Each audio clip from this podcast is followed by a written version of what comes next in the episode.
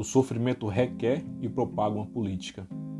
Isso quer dizer que a forma como contamos, justificamos e compartilhamos nosso sofrimento está sujeito a uma dinâmica de poder.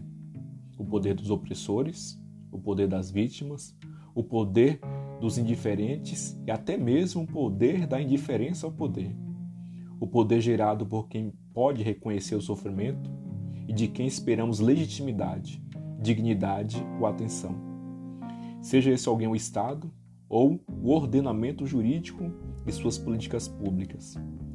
Sejam as ímagos do médico, do padre, do doutor ou do policial, como dizia Raul Seixas. Sejam ainda aqueles com quem compartilhamos a vida cotidiana e, mais ainda, aqueles a quem amamos. A ex-existência, existir fora de si, compreende uma parcela de sofrimento que não é eliminável. Nosso corpo se degrada, nossas leis são repetitivamente imperfeitas, haja vista o Congresso. A natureza impõe reveses a toda sorte, haja visto o Covid-19. As parcas continuam a tecer e cortar impiedosamente nosso cotidiano. A isso Freud chamou de mal-estar e Lacan de real. Contudo, nem tudo no mal-estar é aceitável e requer nessa ressignificação. Por isso, diante do sofrimento, há sempre uma escolha a fazer: transformar o mundo ou transformar nós mesmos. Essa transformação depende, portanto, de como reconhecemos o sofrimento que nos acomete. Frequentemente, nos recusamos a admitir e até mesmo a perceber que estamos sofrendo.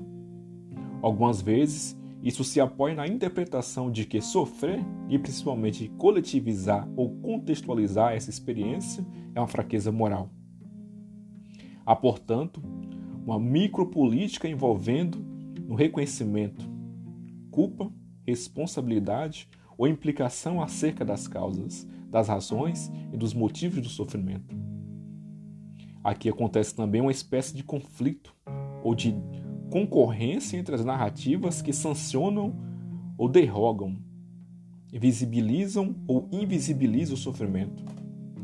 Individualizar ou coletivizar, culpar ou responsabilizar, incluir ou excluir, construir ou desconstruir afetos correspondentes a tais narrativas. Tudo isso faz parte das políticas do sofrimento cotidiano.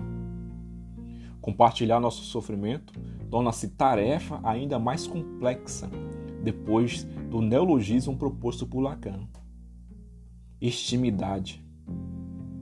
Encontrar a intimidade fora e o estranhamento dentro, sem que eles sejam equivalentes.